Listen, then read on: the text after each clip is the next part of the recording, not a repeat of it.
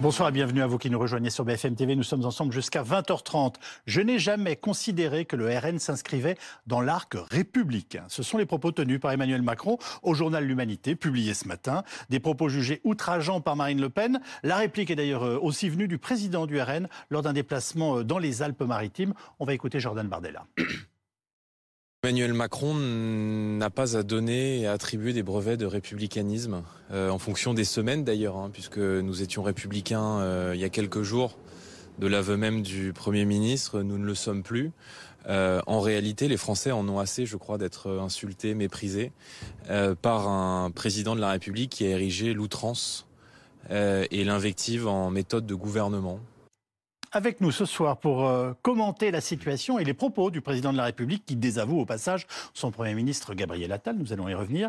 Mathieu Souquer, expert associé à la Fondation Jean Jaurès. Je rappelle euh, votre livre 2022, La flambée populiste, paru aux éditions Plomb.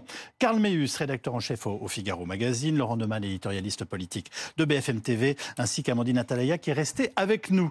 Euh, bah justement, Amandine, que les propos du président sur l'arc républicain fassent réagir le RN, ça n'a rien, j'allais vous dire, envie de vous dire, de, de surprenant ce qui est plus étonnant en revanche, c'est qu'il désavoue de fait son Premier ministre, non? Étonnant oui et non parce que hum, on sait qu'Emmanuel Macron parfois aime bien jouer un peu avec ceux qu'il a ceux qu'il a nommés. Et il peut y avoir voilà une forme de de petite euh, bisbille intellectuelle parce que c'est pas un désaveu profond euh, philosophique euh, qu'ont les deux hommes. Tous les deux considèrent que le Rassemblement national est, quoi qu'il en soit, un adversaire. Et après, il s'agit de définir l'arc républicain. Mais franchement, il me semble que c'est un débat qui va très peu euh, intéresser les, Français, la définition de l'arc républicain, et qui offre à Jordan Bardella une riposte parfaite. À savoir, il y a beaucoup de Français qui, en entendant qu'ils ne sont pas républicains, c'est ce qu'ils en déduisent, se sentent aujourd'hui insultés. Par ailleurs, Emmanuel Macron a beaucoup euh, changé. Euh, dans la façon de s'opposer ou pas au Rassemblement national. Euh, un jour, les Français savent qu'il invite, par exemple, Jordan Bardella au débat de Saint-Denis parce qu'il faut que le Rassemblement national soit inclus. et puis, quelques jours après, il dit que le Rassemblement national. Vous êtes en train de me dire que le président de la République change d'avis tous les trois jours bah, Dans sa façon de lutter contre le Rassemblement national, oui, bah oui. mais c'est plus large que ça, parce qu'Emmanuel Macron a quand même défini une doctrine qui est assez claire, c'est-à-dire les arguments moraux ne fonctionnent pas contre le Rassemblement national. C'est en partie un argument moral celui-ci. Et il était tombé sur Elisabeth Borne quand elle avait dit le Rassemblement national, euh, c'est l'héritier de Pétain. Bah oui. Euh, et, et, pour autant, on voit aujourd'hui qu'il repart un peu sur cette voie du, de l'argument moral assez étonnante et il devrait, me semble-t-il, s'en tenir davantage au combat sur le fond. Euh, il y a des élections européennes qui arrivent. Bah oui. Euh, la campagne n'a pas commencé. Emmanuel Macron développe très peu d'arguments. Renaissance n'a toujours pas choisi sa tête de liste. Et là, ils ont une occasion de se confronter au Rassemblement national et de marquer peut-être des points auprès des électeurs. On va prendre les choses une par une. Est-ce qu'il y a, oui ou non, un désaveu ou au minimum un recadrage de Gabriel Attal? Je, ne crois même pas. Ah bon? Je crois que Gabriel Attal est un dégât collatéral de la pensée d'Emmanuel Macron. Mais comme Elisabeth Borne. Mais vous pensez qu'il n'y a pas pensé en accordant son interview à nos confrères de l'humanité? Non, je pense pas. Je pense qu'Emmanuel Macron dit à ses interlocuteurs ce qu'ils veulent dire en fonction de ses intérêts à lui. À la rentrée, quel était l'intérêt d'Emmanuel Macron stratégique? C'était de faire baisser les LR. Parce qu'il y avait cette perspective euh, de la loi immigration et qui voulait euh, continuer à, à, faire travailler la poutre et donc affaiblir les LR. Oui. Qu'est-ce qu'il faut faire? Il faut faire monter le RN. Donc on l'invite, on invite Jordan Bardella aux rencontres de Saint-Denis. Et par ailleurs, on nous fait savoir à nous journalistes, il est brillant, c'est le seul qui a travaillé, euh, les autres n'ont pas travaillé, manière de dire. Vous avez raison de le préciser. pas les autres. Sauf qu'aujourd'hui, la stratégie, c'est plus la même, celle d'Emmanuel Macron. Parce que dans quelques mois, le 9 juin, il y a les élections européennes. Les sondages laissent penser que Jordan Bardella pourrait être à 30, voire plus, alors que la liste Renaissance, comme l'a dit Amandine Atalaya, pour l'instant, elle est autour plutôt de 18 euh, et, la tendance est à la baisse. En plus de ne pas exister, de ne pas avoir de leader. Donc la stratégie, c'est de faire baisser le Rassemblement national. Et donc il faut vite dire, bah oui, il n'est pas dans l'arc républicain. Et d'ailleurs, vous avez noté qu'il rajoute Reconquête. C'est la première fois qu'on entend que Reconquête n'est pas dans l'arc républicain. Mais c'est un moyen de faire parler de Reconquête d'Éric Zemmour, de les titiller. Et si vous faites monter Éric Zemmour par définition, vous faites peut-être un peu baisser Jordan Bardella. Vous partagez la même analyse. Alors pour le Premier ministre, l'arc républicain, c'est l'hémicycle. Hein. Mais voilà, enfin, je sais pas, moi je vois pas comment on, peut, on ne peut ignorer quand même euh, cette gifle qu'il donne à son, à, son, à son chef de gouvernement. Alors, ce qui est sûr, c'est que c'est, il dit en tout cas l'exact contraire. Bah Ça, c'est une en effet, oui. Est-ce qu'il l'a fait pour désavouer son premier ministre Je ne crois pas non plus. D'accord. Mais est-ce qu'il le désavoue? La réponse est oui. Oui. Ah, voilà, ça, Ah, merci. on, on est clair. Ce qui m'étonne, moi, dans cette longue interview qu'il accorde à l'humanité, Oui. c'est qu'on est à trois mois et demi, quatre mois des élections européennes.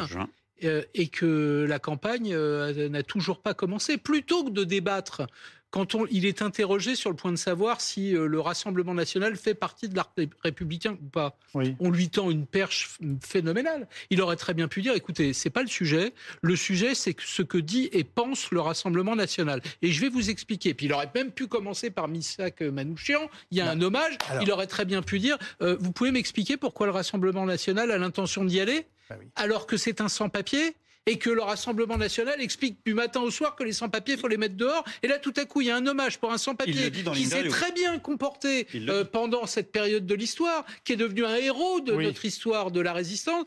Et là, tout à coup, le Rassemblement national veut y aller. Il aurait pu même pousser le trait. Il aurait pu aller encore plus loin. Et au lieu de ça, bah, il débat sur l'arc républicain. Je vais vous dire, sans mauvais jeu de mots, euh, plutôt que de débattre de l'arc républicain, il ferait mieux de déguiser ses flèches contre le Rassemblement national. Alors Mathieu Souquier, le président donc a expliqué que les forces d'extrême droite seraient, je cite, inspirées de ne pas être présentes à la cérémonie du Panthéon. Quand il nous dit ça, euh, euh, voilà, Et que- que- quel sens ça a effectivement et est-ce que ça, ça vous paraît légitime et, et- et logique Est-ce que c'est pas surtout du pain béni pour Marine Le Pen Ce, ce pourrait être logique et légitime si c'était cohérent. Et si c'était cohérent, il aurait pu faire exactement la même sortie avec Robert Badinter en amont de, de l'hommage à Robert Badinter. Absolument. Le, le- non, ce ce qui est, alors, je, je suis moins sévère que vous, euh, ou même que vous. Je pense que le débat autour de l'arc républicain, de ce que c'est et de qui, y concourt, qui y appartient, est tout sauf un débat en fait de second ordre. C'est un débat en fait très intéressant. Ça fait 30 ou 40 ans qu'on se pose la question de savoir si l'extrême droite est précisément dans la République. Et je dirais, même qu'il y, ait- débat et désaccord entre certaines personnes, n'est pas absurde. Un, c'est une question, je pense, qui, sur le fond, est intéressante. Et même précisément, d'un point de vue moral, la morale, c'est le fond. Et donc, je pense que c'est un débat de fond. Et deuxième dimension, s'il peut y avoir un désaccord, ou au moins passager, entre le président de la République et son Premier ministre, et même de la part du président de la. République, des hésitations et des changements d'opinion à cet égard, ça prouve que... Vous dites c'est pas mal droite, parce que finalement ce débat est sain et saïenne. ce débat, en tout cas, est tout sauf médiocre, et ça dit bien que, précisément, s'il y a hésitation, c'est parce que depuis 30 ou 40 ans, on ne sait pas efficacement lutter contre l'extrême droite. On a d'abord considéré que c'était un combat moral, et qu'avec des arguments moraux, on pourrait la faire reculer. Oui. Ça ne s'est pas passé. On a ensuite considéré qu'en ayant des résultats avec des politiques publiques efficaces, précisément, on ferait refluer l'extrême droite. Que si l'extrême droite avait prospéré sur le terreau du chômage, de la crise économique et sociale, par exemple en faisant baisser le chômage, on ferait reculer l'extrême droite. On sait depuis Jospin, et on a confirmation avec Emmanuel Macron, que le chômage peut baisser et l'extrême droite peut continuer de prospérer. Vous avez bien compris que euh, avec le dossier Manouchian, si je puis dire, il permet à Marine Le Pen de, de- de s'affirmer et, et- et de montrer que et, et de le défier d'une certaine façon sur le plan politique en décidant d'être présente. Oui, enfin, ça reste quand même un point tout à fait conjoncturel. Je dis pas que c'est anecdotique, mais précisément, on aura oublié ce fait dans, dans quelques jours. Non, je pense que plus fondamentalement, encore, encore une fois, on, on le voit et c'est ce qu'on disait, on a un écart qui s'est creusé entre les listes du Rassemblement national et les listes Renaissance pour les européennes. Ce ne sont que des sondages, mais à l'été dernier, elles étaient à touche-touche ou quasiment. Ouais. Après quatre mois de débat décomplexé sur la loi immigration, l'écart s'est creusé. Il est de 10 à 12 points. Bah oui. Et cela dit que précisément, le troisième élément, le troisième élément de stratégie que nos gouvernants ont utilisé vis-à-vis de l'extrême droite, c'est-à-dire la triangulation, une forme de triangulation, le fait de ne pas laisser à l'extrême droite certains thèmes, Mhm. en disant l'extrême droite ne doit pas avoir le monopole de ces thèmes-là, de ces questions-là, en particulier sur la question identitaire et migratoire, le fait d'aller récupérer d'aller traiter les préoccupations de l'extrême droite et de le faire avec de plus en plus les préconisations de l'extrême droite, ça non plus, ça n'est pas efficace. Mhm. Aller sur le terrain de l'extrême droite, au plan électoral, au plan politique, c'est à ce stade en tout cas sans la moindre efficacité. Bonsoir Laurent Jacobelli, merci d'être avec nous. Vous êtes député RN de la Moselle, je le rappelle, le porte-parole du groupe à l'Assemblée. Est-ce que vous revendiquez bien votre place au Panthéon pour rendre hommage à un grand résistant communiste? Oui, bien sûr, c'est un hommage de la nation à quelqu'un qui s'est battu pour euh, l'indépendance et la souveraineté de la France. C'est un hommage national de toute la République. Nous sommes partie intégrante de la République et il est euh, logique et heureux que Marine Le Pen se rende à cette panthéonisation, comme on le dit, parce que euh, c'est pas le moment des clivages, la panthéonisation. C'est le moment de dire au peuple français, votre histoire vous unit. Il y a des grands hommes et des grandes femmes qui ont fait cette histoire. Nous souhaitons les honorer. Eh bien, tous les Français doivent pouvoir le faire. C'est donc assez logique et je trouve euh, la polémique euh, initiée par le président de la République euh, pas tout à fait au niveau de l'enjeu. C'est de la basse politique au moment où on devrait penser à l'histoire du pays. Ben, c'est bien que vous parliez d'histoire parce que est-ce que vous comprenez en tout cas que certains à gauche y voient une forme de provocation compte tenu de l'histoire de votre parti? Je pense à Pierre Bousquet, la proximité avérée de l'extrême droite parfois collaborationniste, parmi lesquels d'anciens Waffen SS, je le rappelle, pour la création du Front National. Vous savez, le président le président de la République, on le, savait, est un mauvais économiste et c'est aussi un mauvais historien. La résistance française, elle a accueilli euh, tous les enfants de France, quelle que soit leur idéologie politique, de droite, de gauche, du centre. Et malheureusement, la collaboration a elle aussi accueilli tout le monde et notamment beaucoup la gauche et notamment euh, les communistes et le journal euh, L'Humanité qui ont été d'ailleurs interdits et dissous en 1939 pour leur connivence avec l'Allemagne nazie. Vous voyez, l'histoire est complexe et les jugements a posteriori servent peut-être les petits politiques politiciens euh, qui euh, ont peur pour leur siège, mais ne grandissent pas euh, l'histoire de la France. Je crois que nous sommes sans ambiguïté sur le sujet, les Français le savent, et le président de la République, vous savez, n'a pas réagi selon des principes, mais selon la peur. C'est ça qui le rend agressif. Ce sont les sondages que vous avez évoqués. Il voit bien que sur le fond, nous avons raison, les Français nous donnent raison. Sur nos propositions, apparemment, ce sont les bonnes parce qu'ils essayent maladroitement de les copier. Sur l'attitude de nos élus, ils n'ont rien à redire, alors ils passent à l'insulte, à l'anathème honnêtement, c'est eux qui ne sortent pas grandis de cette séquence. Laurent Jacobelli, votre président Jordan Bardella a lancé sa campagne pour les européennes euh, avec un déplacement sur la côte d'Azur et à la frontière euh, franco-italienne. Je le rappelle, est-ce que toute votre campagne va être centrée sur la lutte contre l'immigration? Non, bien sûr, l'immigration c'est important parce qu'on sait le rôle délétère qu'a eu l'Union européenne sur le non-contrôle des frontières et notamment euh, Frontex qui a été euh, transformée en agence de tourisme alors qu'elle devait être une agence de contrôle. Et c'est pour ça que son ancien euh, patron, Monsieur Leggeri, nous a rejoint. Mais nous allons bien évidemment parler d'agriculture parce que là aussi l'Union européenne a eu un, un impact très négatif pour nos agriculteurs, notamment avec les traités de libre-échange. Nous parlerons aussi de climat, nous parlerons de pouvoir d'achat. Les sujets sont très nombreux, chaque jour un thème et euh, comptez sur Jordan Bardella euh, pour faire euh, une campagne très active. Mais nous verrons tous les sujets parce que malheureusement, la mauvaise gestion de l'Union européenne aujourd'hui, elle s'invite dans notre vie du matin jusqu'au soir en, pardonnez-moi l'expression, nous enquiquinant en permanence alors qu'elle pourrait apporter des grandes choses. C'est pour ça que le 9 juin, Jordan Bardella propose la candidature de sa liste. Merci beaucoup d'avoir pris la parole dans cette émission, euh, Laurent euh, Jacobelli. Euh, Karl Meus, ce scrutin européen, il peut échapper au RN. C'est une victoire annoncée, en tout cas dans tous les sondages depuis des semaines. Hein. Oui, alors il faut toujours se méfier avec les sondages sur le Rassemblement national plusieurs mois à l'avance. Ils sont toujours plus élevés que le score qu'ils réalisent à la fin. Et voilà, les autres peuvent monter. Ce qui est intéressant, je trouve, c'est qu'on a l'impression, sur ce sujet comme peut-être aussi sur d'autres, la société est en avance sur les politiques. Euh, là, on a l'impression que les politiques, ils sont toujours dans vous le disiez tout à l'heure, euh, la lutte morale contre le RN, euh, renvoyer le RN à, cette période de la Deuxième Guerre mondiale, renvoyer le RN sur l'extrême droite. Alors qu'on a l'impression que les Français, en tout cas une partie d'entre eux, ne regardent pas cette période-là. En tout cas, ça n'est pas tabou. C'est pas, c'est plus tabou. Enfin, ça n'est plus tabou, pardon. Ça n'est plus tabou. Oui. la preuve en est, vous le disiez, les intentions de vote. Euh, quand on est en intention de vote à plus de 30%, ça signifie quelque chose. Marine Le Pen, sondage IFOP, la mettait euh, dans un second tour, alors certes dans une marge d'erreur, mais pas loin de 51%, peut-être 50%. Euh, vous avez aussi les sondages de popularité. Non, le Figaro Magazine, on a depuis les années 80, tous les mois, ce qu'on appelle le baromètre. Marine Le Pen est en tête de ce baromètre depuis deux mois. Avant, c'était plutôt Jacques Delors, Nicolas Hulot, Lionel Jospin, vous voyez, des personnalités euh, politiques différentes. Alors certes, les chiffres ne sont pas les mêmes, c'était 70%, là on est à 40%, mais ça signifie quelque chose quand même que vous avez 40% de Français qui disent oui, pour l'avenir, je compte sur cette personnalité-là. Et troisième élément, euh, ça a été cité, mais quand vous avez un haut fonctionnaire euh, qui a été le patron de Frontex, qui rejoint la liste c'est un événement assez important quand même. Fabrice Légéris, c'est pas euh, quelqu'un qui a été au, au, Rassemblement national depuis des années, non. C'est quelqu'un qui n'est pas a priori politique et qui là décide de rejoindre.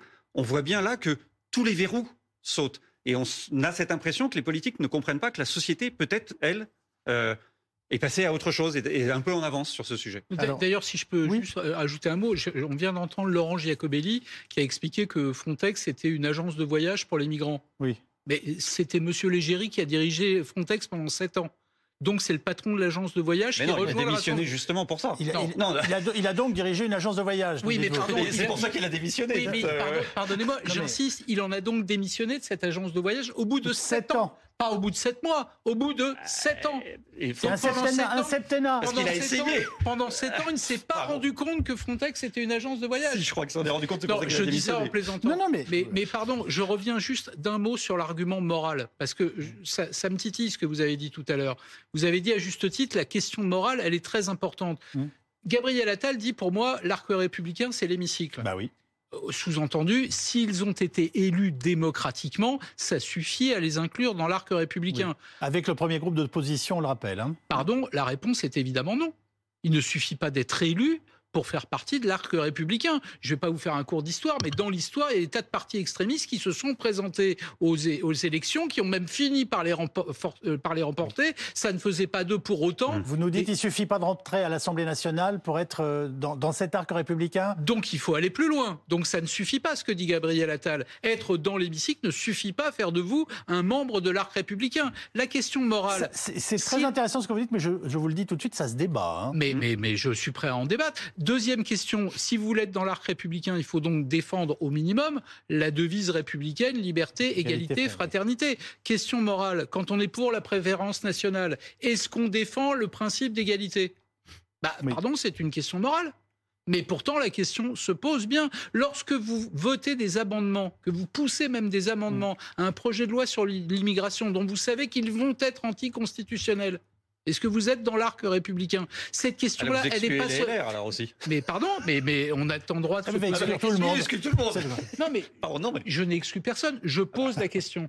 Cette question-là, elle est parfaitement valide. Je suis désolé de le dire. Même si elle va passer au-dessus de la tête de beaucoup de gens, elle est valide. On est en droit de se poser la question. Alors, une chose est sûre, le ton et la stratégie du chef de l'État dans son combat contre le Rassemblement national semblent en tout cas à géométrie variable, c'est le moins qu'on puisse dire. Et nous allons voir ça ensemble dans notre séquence Les éclaireurs. Bonsoir Karine de Ménonville. Entre diabolisation et dialogue, on est un peu perdu dans la manière dont Emmanuel Macron, en fait, s'attaque au RN. Hein. Eh bien, ça dépend. Ah. Forcément, et c'est ce qu'on va voir. Le président, euh, aujourd'hui, s'est voulu très clair. Hein. Lors de son interview au journal L'Humanité, je n'ai jamais considéré que le Rassemblement national ou Reconquête s'inscrivait dans l'arc républicain. Ça, c'est aujourd'hui, lors de son interview à l'UMA. Alors, sur le papier, c'est super clair. Le problème, c'est que c'est souvent changeant. Ça dépend de l'enjeu politique du moment, ça dépend de l'interlocuteur en face de lui. Et il y a dix jours, tout pile, pas plus de dix jours. Le même Emmanuel Macron trouve tout à fait normal qu'il puisse y avoir des discussions avec le Rassemblement national. À l'Assemblée, c'était à Bordeaux. On l'écoute. Non, il ne faut pas y voir une nouvelle doctrine. Je crois que c'est la reconnaissance du fait que tous les partis qui sont présents à l'Assemblée ont été choisis par nos compatriotes et qu'on ne fait pas de tri dans l'expression du suffrage universel. C'est tout à fait euh, normal de dire qu'il peut y avoir des discussions et on ne va pas considérer que telle ou telle formation politique aurait moins de droits parlementaires, moins de reconnaissance. Alors c'est un va-et-vient un peu constant qui crée, on peut le dire, la confusion. Lors de sa conférence de presse de janvier, Emmanuel Macron n'avait pas mâché ses mots contre le Rassemblement national. Plus personne ne dit que le Rassemblement national, c'est avant tout le parti de l'appauvrissement collectif du mensonge et de la colère facile. C'est ce qu'il déclare en janvier 2024. Oui, mais voilà. En août dernier, c'est-à-dire seulement quelques mois plus tôt, il avait convié Jordan Barlella, dont on sait que c'est le président du Rassemblement national, lors des rencontres de Saint-Denis pour parler, je cite, de l'avenir du pays comme tous les autres chefs de parti. À l'arrivée, Jordan Bardella est lui sans équivoque. Ce qui est clair, c'est que je ne suis pas venu servir de béquille au chef de l'État. Je suis venu lui apporter la réalité, ce que vivent aujourd'hui les Français. euh, un pays où euh, de plus en plus de nos compatriotes sont touchés par, l'inquiétude de la fin du mois euh, et par une inquiétude qui est celle de l'insécurité qui se démultiplie partout sur notre sol. Je pense que ces deux sujets sont les deux grands enjeux de la rentrée et c'est ce que j'aurai précisément l'occasion de dire au chef de l'État. Quant au reste, c'est le Parlement qui se chargera de débattre des textes qui seront proposés par sa majorité. Alors Yves, en août dernier, de l'arc républicain ne se posait pas. Merci beaucoup, euh, Karine de Ménonville. Mathieu Souquier, comment expliquez-vous ces changements de ton, de stratégie chez le chef de l'État? Est-ce que c'est un aveu d'impuissance, voire d'agacement? Il y a une grande confusion dans la classe politique, encore une fois, vis-à-vis de l'extrême droite. Cette grande confusion vient aussi du fait que l'extrême droite elle-même l'entretien. L'histoire de l'extrême droite, précisément, s'est construite contre la République. Et Jean-Marie Le Pen lui-même, lorsqu'il était candidat à l'élection présidentielle, ne souhaitait pas en réalité être président de la République. Tout le monde savait qu'il ne se voyait pas à l'Élysée. En effet. Il faisait de la politique autrement. Hum. Tout a changé avec Marine Le Pen, qui, elle, souhaite accéder à l'Élysée et qui joue le jeu républicain et le jeu parlementaire comme jamais l'extrême droite ne l'a fait dans notre pays. Elle est à la tête aujourd'hui d'un des principaux groupes parlementaires à l'Assemblée et les élus du Rassemblement national surjouent en fait le jeu parlement, le, parlementarisme alors qu'ils ont l'antiparlementarisme dans leur ADN. Donc ça, ça a changé. On entendait M. Giacobelli tout à l'heure qui faisait une OPA sur la résistance, comme Marine Le Pen a déjà fait une forme d'OPA sur le féminisme, la parité, sur la laïcité désormais. Encore une fois, autant de courants philosophiques intellectuels que l'extrême droite a toujours condamné un petit détour. Mais on va même. toujours les renvoyer à ça. Est-ce qu'on peut imaginer un petit détour par le. Je vous le dis autrement. Est-ce que, est que, le RN n'est pas en train effectivement de se dédroitiser ou désextrémiser? Pardonnez-moi, c'est pas français. Mais... En, tout état de cause, le RN s'institutionnalise, joue le jeu des institutions, c'est une chose. Mais un petit détour par l'opinion pour répondre en particulier à ce que disait Karl tout à l'heure sur l'arc républicain. Pourquoi est-ce qu'on a un débat et une forme de confusion et même d'hésitation autour de cette question? On peut être député de la République, comme une centaine d'élus du Rassemblement national, et en même temps aux yeux de l'opinion, incarner un danger pour la République. La moitié ou à peu près des Français considèrent que l'élection de Marine Le Pen constituerait, si ce n'est une forme de chaos institutionnel, politique et social, en tout état de cause, un danger quand même pour notre pays. La moitié. C'est une proportion qui recule et qui recule continuellement depuis 20 ans. Il n'empêche que vous avez encore une moitié de Français qui pensent ça et une moitié de Français qui pensent que Marine Le Pen est raciste que son système de valeurs précisément fait encore la, part belle à une vision racialiste de la société. Et donc ça, ne veut pas dire qu'elle ne sera pas présidente de la République, mais vous avez quand même encore aujourd'hui la moitié de la population française qui pense qu'elle est raciste. Et je ne sais pas dans quelle mesure quelqu'un qui est considéré comme raciste par la moitié de l'opinion peut devenir présidente de la République d'un pays qui inscrit trois valeurs effectivement dans son, dans son schéma de valeurs, la fraternité, l'égalité et la liberté. On va voir ce qu'en pense justement un député de la majorité. Bonsoir Mathieu Lefebvre, merci beaucoup d'être avec nous. Quel est votre choix? Le RN est-il oui ou non? Oui ou non, dans l'arc républicain moi, je respecte euh, les électeurs du Rassemblement national, mais je respecte euh, ni son programme, ni ses valeurs. Avec le Rassemblement national, on n'a euh, ni le même maillot, ni la même passion. Il suffit de voir ce qu'ils votent au Parlement européen, ce qu'ils votent ici à l'Assemblée nationale, ce à quoi ils s'opposent, ce qu'ils promeuvent, pour voir que tout en eux est contraire à la République. Donc moi, je respecte le pluralisme politique. Je respecte évidemment le fait qu'ils aient des députés, qu'ils siègent au bureau de l'Assemblée nationale, mais chaque jour, je me battrai pour qu'ils en aient le moins possible. Euh, Mathieu Lefebvre, Marine Le Pen se rendra au Panthéon pour la cérémonie d'entrée de Missak Manouchian. Est-ce que le RN a sa place à cette cérémonie? Soyons très concrets là aussi.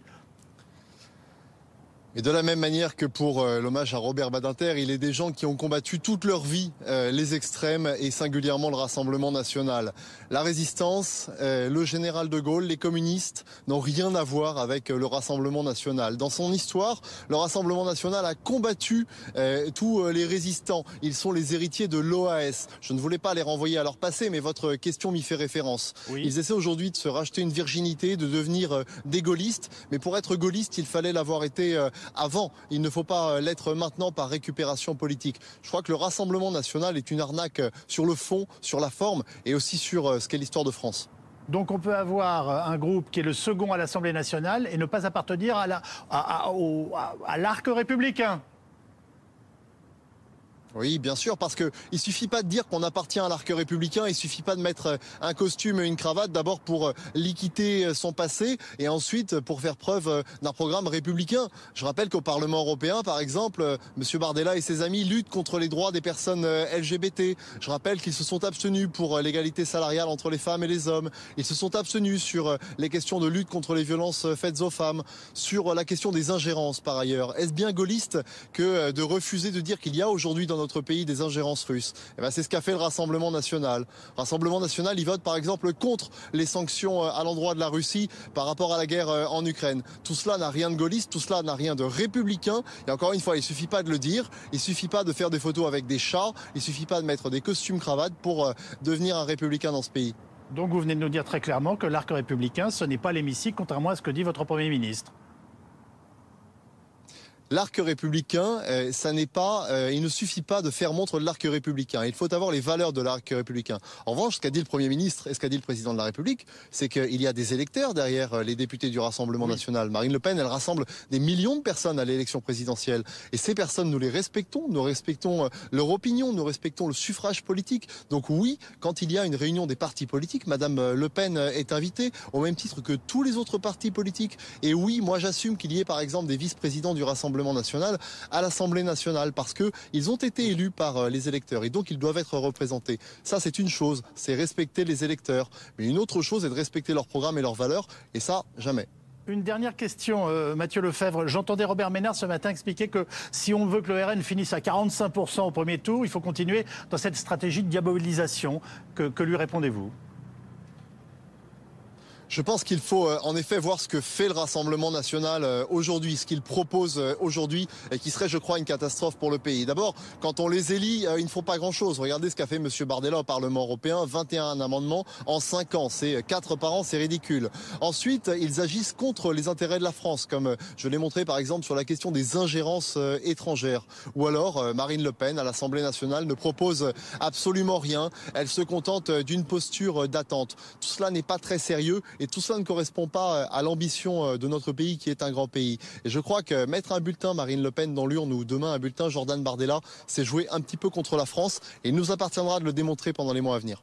Merci beaucoup d'avoir pris euh, la parole dans cette émission, Mathieu Lefebvre. Laurent Neumann, on guette désormais quand même la prochaine sortie de Gabriel Attal sur le RN et l'arc républicain. C'est qu'il va falloir que, comment dirais-je, en termes de marine, qu'on nettoie le, pont, si je puis dire. Oui, bah, il serait bien, bien avisé de ne pas remettre ça ah. sur le tapis, si ah. j'ose dire. Je pense qu'il a une pièce dans le nourrin. Oui, il a d'autres chats à fouetter et notamment une campagne électorale. Pourquoi il est si difficile en réalité d'attaquer le Rassemblement national, y compris sur le terrain moral? D'abord, vous l'avez dit, parce que le, Rassemblement national brouille les pistes. Euh, on a tous oublié, mais il y a cinq ans, ils voulaient sortir de l'Europe. Aujourd'hui, ils expliquent qu'il faut la réformer de l'intérieur. Ils voulaient même sortir de l'euro. Puis ils se sont rendus compte que la majorité des Français étaient pour rester dans l'euro. Je pourrais prendre 50 exemples différents. Mais il y a d'autres raisons. D'abord parce qu'une partie de la gauche explique, notamment depuis 2022, qu'on peut mettre un signe égal entre Macron et le Rassemblement national. Et d'ailleurs, certains n'ont pas voulu trancher au moment du second tour. Parce qu'une partie de la droite fait la course euh, à l'échalote avec le Rassemblement national, au point de reprendre à son compte des idées que portait le Rassemblement national, y compris sur la question de la priorité nationale.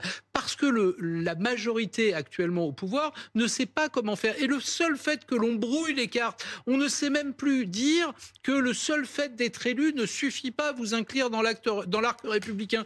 Tous les propos qu'on a montrés tout à l'heure d'Emmanuel Macron, que ce soit à Bordeaux ou que ce soit en accueillant Jordan Bardella, pourquoi il y a ces deux moments parce qu'ils ont été élus démocratiquement. Et donc c'est normal de leur faire la place qu'ils méritent lorsqu'on reçoit tous les chefs de parti. Pourquoi exclure euh, Jordan Bardella alors qu'il a été, euh, il a envoyé 88 ou 89 députés à l'Assemblée? Pourquoi leur interdire d'être vice-président à l'Assemblée? Ils ont été élus. En revanche, les inclure dans l'arc républicain, l'élection ne suffit pas à leur donner cette carte de visite, si j'ose dire. Et encore une fois, ces questions-là, il faut les traiter. Mais les cartes sont tellement brouillées de la faute de la majorité, de la faute du Rassemblement national et de la faute de toutes les oppositions. Il faut, il faut avoir ça en tête. Et du coup, et puis j'ajouterai un dernier argument, c'est que le Rassemblement national a une carte qu'aucune autre formation politique n'a. Ils n'ont jamais exercé le pouvoir. Et que quand tout va mal, eh bien l'argument qui surnage, c'est de dire au-delà de tous les arguments moraux, eux, on ne les a pas essayés. Et cet argument-là, pour le contredire, c'est extrêmement difficile. Est-ce que cette polémique profite au Rassemblement national, Karl Meus? Et, et de, question euh, accessoire, enfin qui ne l'est pas totalement, c'est est-ce que les élections européennes sont un, un tremplin pour une élection présidentielle? Alors, pardonnez-moi en deux temps. Je vous en prie, oui, oui. Euh, oui et non sur la première euh, question. Ça, ça lui profite parce que et, Emmanuel Macron fait de nouveau du Rassemblement national le centre du débat politique. On en parle. On imagine que demain, on va encore en parler. Alors qu'il aurait suffi qu'Emmanuel Macron ne dise rien, en disant je les ai invités, euh, ils peuvent ne pas venir, machin. Il n'y avait pas de polémique. Oui. Là, ils se mettent au centre du, du débat politique. Je dis non parce que ça renvoie Marine Le Pen à la dia- dia- diabolisation. Euh, Jusqu'à l'élection présidentielle de 2022, elle pensait, aidée par Éric Zemmour d'ailleurs, qui avait servi de paratonnerre, euh, avoir réussi sa dédiabolisation. Et dans l'entre-deux-tours, elle s'est rendue compte euh, que ça n'avait pas fonctionné parce que, de nouveau, euh, il y avait les, réactions disant euh, parti d'extrême droite, parti raciste, qui lui tombaient dessus et qui faisaient une sorte de plafond de verre. Et donc là, de nouveau, ça renvoie son parti à ce qu'il a été aux origines, et donc ça complique sa dédiabolisation. Après, les européennes, tout va dépendre de l'écart. Au fond, l'enjeu du scrutin du 9 juin, c'est l'écart entre Renaissance et le, et le Rassemblement national. Oui. Si, comme aujourd'hui, vous avez plus de 10 points, ça va être compliqué pour Emmanuel Macron. La, la fin du quinquennat va être difficile. Et, et pour ceux qui veulent lui succéder, parce que là, il va se passer quand même quelque chose. Si en revanche, comme il y a 5 ans, l'écart finalement n'est que de 1 ou 2 points, Mm. Eh bien, il y aura une Oui, c'est résistance. géré. De géré. nouveau, on dira il y aura une résistance. Évidemment, le RN dira on est premier, on a gagné si c'est le cas, mais il y aura eu une remontée, il y aura eu une résistance. Je vais vous faire une interprétation très personnelle, mais en écoutant le président de la République, je me suis dit, en fait, ce serait au second tour d'une élection présidentielle, il nous dirait, bon, bah, moi, au second tour, je vote euh, Mélenchon, mais je vote pas Le Pen. Est-ce que je vais un peu trop loin? Oui, je crois.